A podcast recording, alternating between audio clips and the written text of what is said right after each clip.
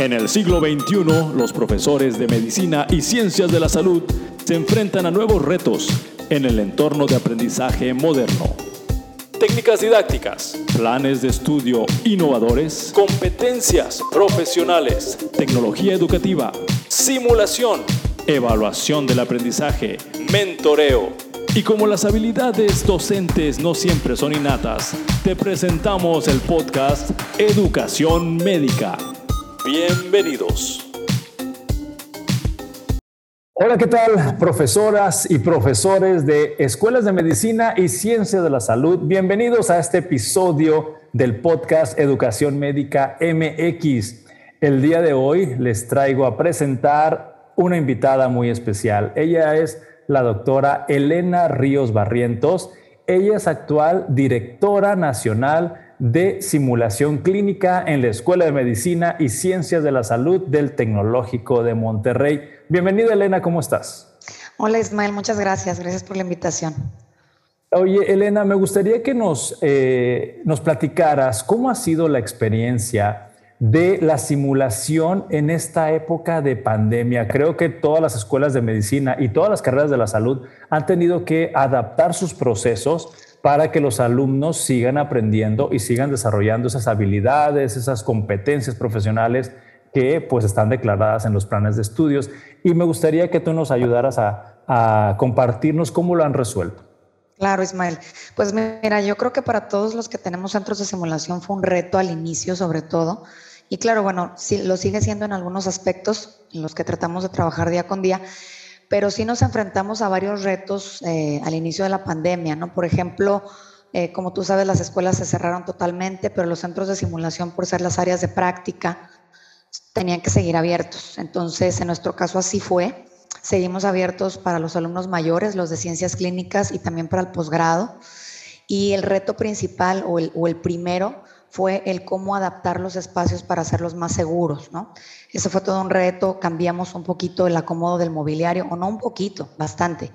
El acomodo del mobiliario, hicimos, eh, pusimos señaléctrica en el piso, eh, en las mesas que podían ocupar y en las que no. Entonces fue todo un reacomodo físico del espacio para poder hacer el entorno con el aforo adecuado también, pues óptimo y, en un entorno bioseguro, ¿no? Ese fue un, un reto al inicio ahora ya está, ahora sí que ya funciona solo, ¿no? Ya opera de manera muy tranquila. Al principio sí era un poquito, pues, educar a la gente, tanto profesores como alumnos, a este nuevo, a esta nueva modalidad de trabajo. Otro de los retos fue capacitar en corto y, y de una manera, pues, emergente, como sucedió en todo este tema de pandemia, capacitar en el uso de protección personal, de equipos de protección personal. Capacitamos a, a, a todo el posgrado en un tiempo récord, o sea, eso fue no sé, en pocas semanas cuando casi 300 residentes se capacitaron. Y de ahí para abajo, ¿no? También el pregrado lo hemos estado capacitando trimestre a trimestre para que pues vayan a los campus clínicos eh, y usen el equipo de protección personal, que como sabemos cada vez es menos, de una forma segura eh, puedan trabajar. Entonces, con esta y otros eh, temas de práctica, el centro obviamente nunca cerró, ¿no? O sea, tienes que estar en constante capacitación y entonces la simulación tuvo que reinventar sus formas de trabajo, ¿no? Pero básicamente el secreto ha estado, Ismael, en eh, los aforos reducidos, en eh, la protección y los protocolos de bioseguridad que cada quien sigue de manera individual, eh, aseo de manos, dejar sus pertenencias afuera, limpiar su área de trabajo antes y al terminar sus actividades, ¿no? que todos, tanto profesores como alumnos, vayan agarrando este ritmo de trabajo ha sido la clave. Además, más que, eh, pues bueno, hemos combinado la simulación presencial, esto que te platico hace unos momentos es, es lo que ha sido netamente presencial en aforos reducidos, con tecnologías de simulación remota, O sea, simulaciones híbridas en las que a lo mejor hay grupos pequeñitos y el resto de la audiencia está a través de una videoconferencia. O telesimulaciones en las que el maestro y a lo mejor solo un alumno o un pasante, que son los que siempre nos echan la mano, pues están haciendo el caso simulado o el maestro y el robot en el simulador, ¿no? en el área de simulación, y la audiencia total está tras cámaras. Entonces, hemos ideado varias formas de poder dar continuidad académica con simulación. Bien, eso que me dice me gustaría explorar algunas áreas de, las que acabas de mencionar. Y quiero partir, quiero partir de, esta, de esta premisa. Hay profesores que consideran que la simulación es usar un robot, un software, un equipo muy sofisticado. Y como ahorita me estás diciendo, eh, esta pandemia nos ha ayudado a adaptar estos modelos de, de entrenamiento de habilidades o de competencias profesionales no solo, claro, apoyados en la tecnología, pero no dependientes totalmente de la tecnología. Y me puedes ayudar a entender cómo están los niveles de, los simuladores, porque no todos son unos robots sofisticados, inclusive muy caros y poco accesibles para muchas escuelas, pero como quiera hay otras alternativas de simulación. Claro, sí, Ismael, mira, la simulación la podemos clasificar por el, por el tipo de competencia que persigue o por el tipo de equipo con el que contamos, ¿no? Entonces, por ejemplo, hay simuladores muy básicos, como los, los eh, que son específicos para una tarea, ¿no? que se llaman Partas Trainers. Eh, y, por ejemplo, es un brazo para una venopunción o una pelvis para colocar una sonda urinaria. Cosas sencillas, accesibles, que solo están dedicadas a una tarea, ¿no? Estas, sobre todo, son, Ismael, para habilidades procedimentales. Son baratas relativamente, son fáciles de usar, o sea, no, no, tienen muchos dispositivos electrónicos ni softwares, son más bien un hardware muy sencillo de usar. Pero como te digo, es para algo muy especial. Hay otra clasificación u otro tipo que son, como tú comentas, los simuladores de alta fidelidad o de alto grado de tecnología, como son los robots, y como bien comentas, aquí también hago un paréntesis, ¿no? La gente piensa a veces que simulación solamente es uso de robots y no es así. Y estos robots son eh, la representación de un cuerpo humano, ya sea adulto, ya sea una mujer embarazada, ya sea un niño, un bebé, diferentes edades, en el que alguien puede, un, técnico, un ingeniero o el mismo profesor, si se capacita, puede programar todo un escenario clínico. Los signos vitales, las reacciones que va a ir teniendo conforme los alumnos vayan haciendo pues ciertas acciones, ¿no? Colocar medicamentos, dar RCP y sobre eso el robot cambia su, su, respuesta. Hay otro tipo de simulación que es virtual, ¿no? O sea, son softwares en los que el alumno hace una inmersión en un software y empieza a interactuar, entre comillas, con un avatar. O, por ejemplo, los simuladores virtuales también de cirugía, ¿no? En lo que es, pues, un simulador de la paroscopía, que son procedimientos de mínima invasión quirúrgica a través de una pantalla con piezas de mano y bueno, ahí en la pantalla van viendo imágenes y van sintiendo a veces eh, algunas cosas en sus manos. Entonces hay una clasificación muy grande de equipo, pero ahorita en la pandemia, por lo que yo te decía, eh, de esta combinación de factores para poder llevar la educación con simulación, fíjate que lo que más se usa o lo que más se usó en un inicio, ahorita ya estamos empezando a hibridizar más con, con simuladores tipo robot, como mencionas hay más recursos como el paciente simulado o como el paciente estandarizado, que es una persona o es un actor, digámoslo así, aunque puede o no tener mm. preparación actoral, mm. En la que tú le vas a decir el caso y esa persona va a interactuar con el alumno diciendo sus signos, sus síntomas, a lo mejor dejándose explorar por alguien y los demás están viendo. Entonces, hay muchos recursos, también hay simuladores de bajo costo que se pueden hacer en casa incluso, ¿no? o simuladores que no son simuladores, o sea, a lo mejor suturar en una pieza animal, en una pieza, en una piel de pollo. Entonces, hay muchos eh, materiales y recursos, eh, Ismael, para simular una práctica, recordando que simulación es todo aquello que no es un paciente real. Entonces, como puedes ver, la gama de recursos es muy, muy amplia y no se, eh, se centra nada más en el uso de un robot. Y definitivamente estoy entendiendo por la explicación que nos das que eh, no hay que tenerle miedo a la simulación porque la simulación es tan amplia que pudiéramos encontrar la forma de encontrar el tipo de simulador o el tipo de escenario eh, situacional para que el alumno desarrolle alguna habilidad o alguna competencia profesional. Y como lo mencionaste tú, hay desde simulaciones que se pueden hacer con cosas en casa muy, muy sencillamente o simplemente eh, lo que mencionaste también del juego de roles entre dos personas que pues se adaptan o adoptan un papel y esto sirve para interactuar con, con los estudiantes y así desarrollar habilidades. Pero yo quisiera, Elena, como experta en simulación que llevas muchos años dedicada a esto, me gustaría que nos dijeras ¿cuáles serían las recomendaciones para un profesor que tiene miedo o que tiene temor de aventarse a, hacer simulación en su asignatura o en su materia? Pues mire, la recomendación siempre es acercarse con nosotros, con el equipo de simulación. Eh, ya sean los coordinadores de un centro, los, los pasantes eh, o la gente que estamos inmersos propiamente en, el día a día del centro, que se acerquen con nosotros y nos tengan la confianza primero de decirnos, ¿verdad? Estas son mis, mis necesidades de la materia que imparto o del bloque o de las prácticas que quiero dar. ¿Qué tienes tú, centro de simulación, como para mí? ¿no?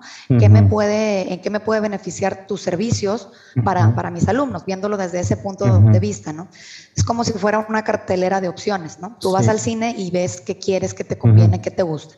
Igual el profesor es la recomendación, porque como bien comentas, Todavía tenemos un gran porcentaje de maestros que piensan que simulación es ir a fuerza físicamente al centro de simulación y manejar un robot o peor aún, ¿no? Que ellos tienen que programarlo y hacer ahí mucha cuestión ingenieril. No es así. Como ya les comenté, hay muchos recursos desde cosas muy sencillas de uso hasta muy avanzadas. Aquí la clave es que el maestro le pierda el miedo y nos diga, ¿qué necesita? O sea, estos son mis objetivos de aprendizaje y yo centro decirle, estas son las opciones que te recomiendo y yo te ayudo a diseñar tu práctica. Ese sería el paso uno, ¿verdad? Bien, porque entiendo entonces, como el dicho popular, el que no habla, Dios no lo oye, ¿verdad? Entonces hay que acercarse y compartir la idea o inclusive, este, digamos que si en el repertorio de, servicios o de opciones que, que, tienen los centros de simulación de diferentes escuelas no está lo que el profesor quiere, pues también daban, hay una ventana grandísima a la innovación o a la experimentación eh, en alguna, bueno, aterrizando alguna idea.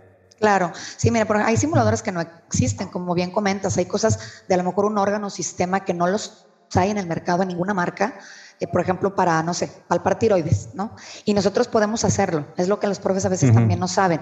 Nosotros con ciertos materiales que ya conocemos podemos simular un cuello, con una tiroides crecida, ¿verdad? Y, este, y que la puedan palpar los alumnos. Entonces, o podemos simular un, abdomen con asitis, si es que el simulador que tenemos no lo da, ¿no? Entonces, hay muchas cosas que nosotros podemos hacer con nuestro equipo de trabajo y el mismo profesor se puede enseñar a hacer esos simuladores de bajo costo para buscar la competencia que requiere palomear, ¿no? Entonces, entonces, eh, sí, así como lo mencionas. Ahora, otra cosa bien importante, Ismael. Ahorita más en tiempos de pandemia, cuando los alumnos quizá no tengan tanto acercamiento clínico con los pacientes, me refiero a los alumnos sobre todo más grandes, porque a lo mejor los hospitales están reconvertidos a COVID o las eh, situaciones no son tan óptimas para que estén muchos en un área clínica bueno, pues los centros de simulación se vuelven o juegan un papel fundamental en estas prácticas, ¿no? Para no perder esa, esa mano, ¿no? Para que no enfríen la mano de estar haciendo actividades, que si bien nunca va a ser lo mismo, lo sabemos, no suple una práctica real, pues sí anticipa el conocimiento o lo amplía. Entonces, esa es otra recomendación. Oye, y me gustaría, aprovechando, porque no te había comentado de, de, que te iba a preguntar sobre esto, pero no te voy a poner en problemas, como te dije en esta entrevista, pero me gustaría que me platicaras brevemente algo que tú haces, que formas parte de eh, organizaciones internacionales relacionadas con la simulación. ¿Nos puedes platicar un poquito de esto? Claro, Ismael, con mucho gusto. Mira, eh, las dos principales em, eh, asociaciones en las que tengo el honor de participar es la RENACIM, que es la Red Nacional de Instructores en Simulación, es la mexicana, es la red mexicana, soy miembro fundador y soy vocal académica de esta red. Fuimos los que eh, planeamos, organizamos el congreso de FLASIC en Cancún hace dos años. Y FLASIC es la Federación Latinoamericana de Simulación Clínica, a la cual también pertenezco. Actualmente soy la secretaria. Eh, este, estos dos años, bueno, ya el periodo se acaba ahora en noviembre de este año. Y esta federación, bueno, como su nombre lo dice, vela eh, por la innovación, la interacción, la creación de escenarios compartidos, toda esta red de trabajo a nivel latinoamericano con compañeros de todas las escuelas y facultades de ciencias de la salud que manejen o hagan simulación. Entonces son dos organismos muy, muy padres en los que los invito a asociarse, a participar.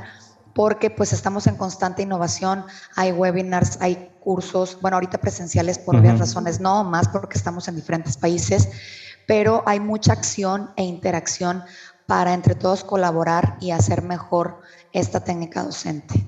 Bien, y por ejemplo, un profesor o profesora que, le interese meterse al ambiente de la simulación, ¿cómo puede pertenecer a estas asociaciones o cómo puede, pues sí, llegar a saber más sobre el tema?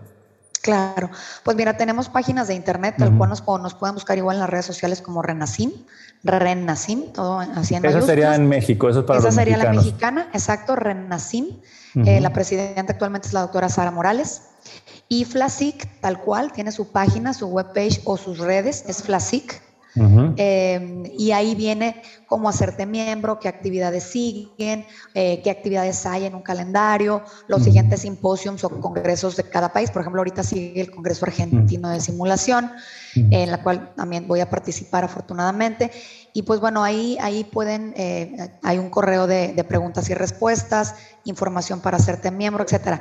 Pero antes que, que esto, mi tip sería como el, el iníciate, ¿no? El, el, a ti, profesor, te invito a que vayas a, exacto, aviéntate, experimenta, vive la simulación, porque Ismael, de verdad que un profesor que empieza a ir a simulación le encanta, o sea, le termina gustando muchísimo, aunque le haya primero sacado la vuelta un poquito o tenido un poquito de, de temor o de les empieza a gustar mucho, ¿no? Y empiezan a hacer más y más y más simulaciones de muchos tipos, ojo, no nada más con el robot, con muchos otros tipos de simulación, te digo, híbrida, con paciente simulado, este, hay muchas maneras. Entonces, la verdad es que una vez adentrándote en este mundo de simulación, pues te encanta, y eh, esto ayuda a que cuando busques información de alguna organización, pues ya vayas un poquito más como, como en materia, ¿no? Como que ya tengas un poquito más sintonizado. Exacto. Bien, y para terminar esta entrevista, Elena, me gustaría que nos hablaras un poquito más de la experiencia que has tenido coordinando estas labores de simulación a nivel nacional en las escuelas de medicina del TEC de Monterrey, eh, pero con las opciones virtuales, estos eh, eh, simuladores virtuales donde los alumnos desde sus computadoras pueden acceder a escenarios. Claro, pues sí, mira, te, comento, como, como te dije hace un ratito, la telesimulación fue como eh, el, inicio de todo esto, sobre todo para los más chicos o los medianos, digamos, en las, en las etapas medianas y, primarias de, las carreras de salud, porque eran los alumnos que no estaban asistiendo, ¿verdad? Sabemos que los mayores o posgrados sí seguía acudiendo. Entonces, con todos ellos, e incluso con los mayores, empezamos a, a usar telesimulación. Ismael, ¿qué es esto? Bueno, que la práctica de simulación, ya sea procedimental o de un caso clínico, se haga a través de una videoconferencia, ¿no? Tú le das un papel, le asignas unos síntomas, un diálogo, eh, una historia clínica, etcétera, a un actor o a un, este, una persona que te ayude a interpretar ese papel. Tienes ahí laboratorios a la mano, eh, estudios de gabinete, y cuando el alumno va pidiéndolos o solicitándolos, los vas poniendo en pantalla, ¿no? Entonces ahí también es la habilidad que tenga el maestro para combinar recursos tecnológicos o digitales en pantalla, ¿no? Por eso es bueno saber dominar las tecnologías de información y de comunicación, que ahorita dependemos de eso. este, es este simulación, ¿no? Híbrida, como ya te decía, con los que más lo hemos usado es con pediatría, en la que van algunos poquitos alumnos o residentes al simulador o a las áreas de simulación a hacer cierta práctica y el resto está atrás de, pantalla en videoconferencia, ¿no? Esas son las dos técnicas, pues, eh, innovadoras, eh, seguras y no presenciales que hemos usado, además de los softwares que, como tú comentas, eso es simulación virtual propiamente, lo otro es telesimulación, son dos cosas un poquito distintas.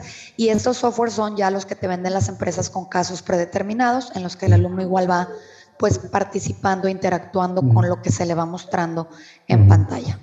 Bien, entonces ahorita acabo de, rescatar de esta explicación que nos dices que la telesimulación, desde mi perspectiva, ahorita que me, la explicas, es una forma muy económica, accesible para cualquier profesor, porque ahorita todos estamos familiarizados, o la mayoría, con una videoconferencia para dar nuestras clases y si le metes ese aderezo o, ese postre de la simulación a tu videoconferencia, creo que le das otro nivel y desarrollas habilidades en tus alumnos. Eso está muy padre la explicación que nos diste. Y como dijiste, existen otros softwares. Y quiero comprometerte un poquito, ¿tendrás a la mano en tu mente algún software que esté disponible en la red que tú puedas recomendar? Mire, profesor, le recomiendo esta página o esta otra página. ¿Será posible tener algo así?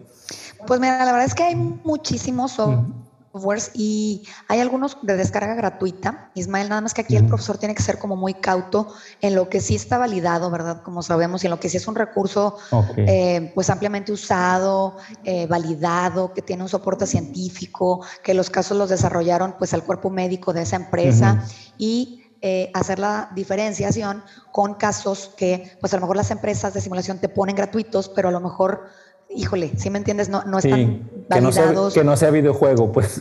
Exacto, ¿no? Entonces ahí el profe, eh, ahí, está la, ahí está el secreto, Ismael, de la selección de recursos que el profesor escoja.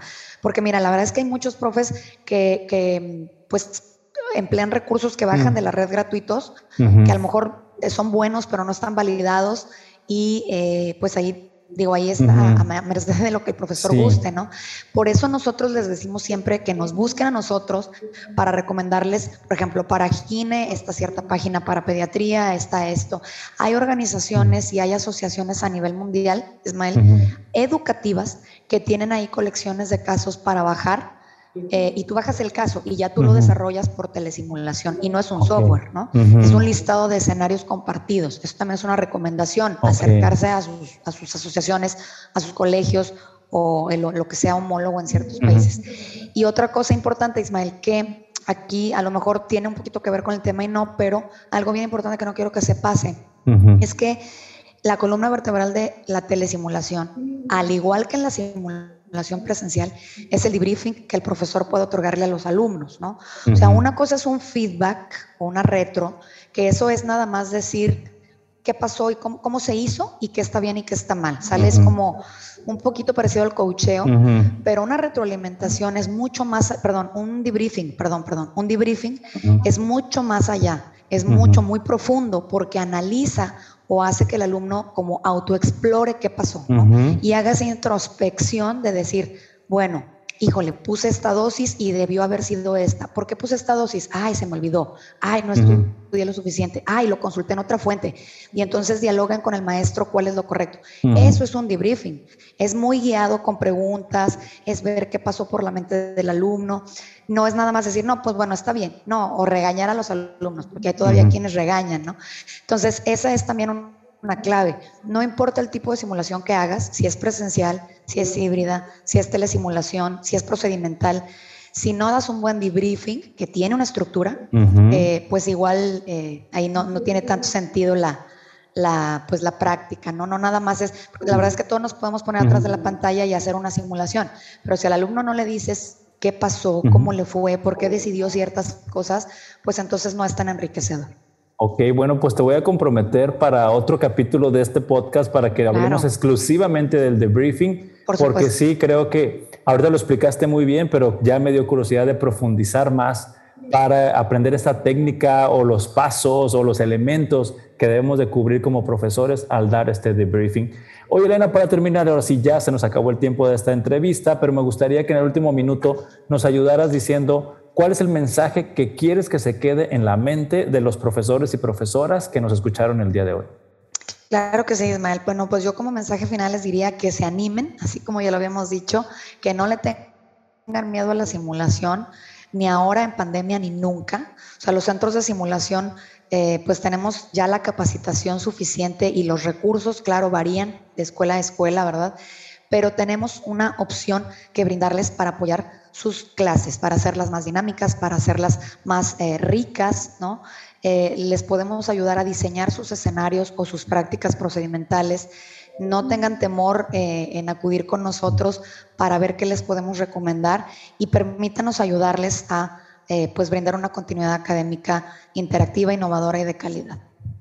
Pues nuevamente muchas gracias Elena Ríos Barrientos, eh, directora nacional del Centro de Simulación de la Escuela de Medicina del, y Ciencias de la Salud del Tecnológico de Monterrey. Gracias por este tiempo. Y a ustedes, profesores y profesoras, esperamos que este podcast les haya abierto eh, la perspectiva respecto a la simulación y los invitamos a, que nos sigan en nuestras redes sociales y pues estaremos preparándoles nuevo material para que ustedes enriquezcan su práctica docente. Gracias, Elena, y nosotros nos vemos en el próximo episodio. Hasta la próxima. Gracias por escucharnos. También puedes seguirnos a través de redes sociales como Facebook, buscándonos como Educación Médica MX y en Instagram como Educación-Médica MX.